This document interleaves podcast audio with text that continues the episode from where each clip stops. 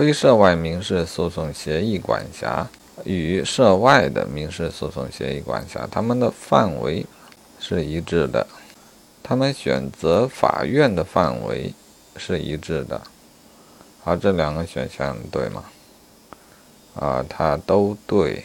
所谓协议管辖的范围，指的是纠纷的类型啊。解析说，他们的范围都是合同或其他财产权益纠纷，可以协议管辖。选择法院的范围也是一致的，都是与与争议有实际联系的地点的人民法院管辖，而，不得违反级别管辖和专属管辖的规定。